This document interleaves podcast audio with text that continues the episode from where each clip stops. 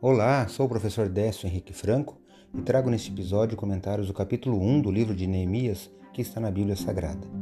Este podcast segue o projeto Revivados por Sua Palavra, da leitura diária de um capítulo da Bíblia. Me acompanhe aqui, onde iremos ler toda a Bíblia. Começamos hoje o livro de Neemias, que, como eu expliquei na leitura do livro anterior, originalmente Esdras e Neemias fazem parte de uma mesma obra.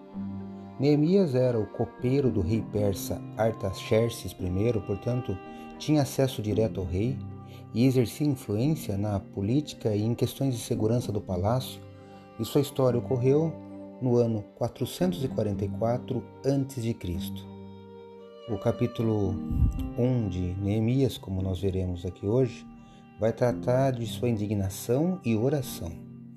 Não perca a leitura e os aprendizados que estão neste livro.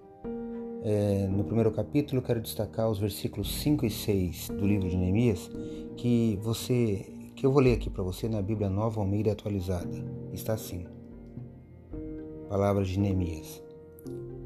Eu disse: Ah, Senhor, Deus dos céus, Deus grande e temível, que guardas a aliança e misericórdia para com aqueles que te amam e guardam os teus mandamentos.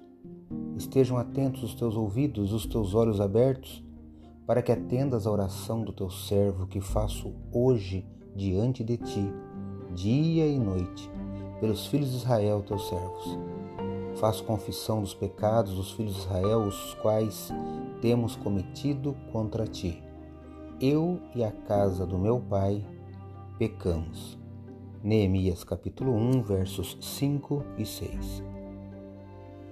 Este é um bom exemplo de oração de arrependimento e confissão a pessoa que ora se identifica com a comunidade envolvida e Neemias, você verá nesse capítulo e nos próximos, se envolveu profundamente com o problema de seu povo, como veremos nas leituras é, que virão.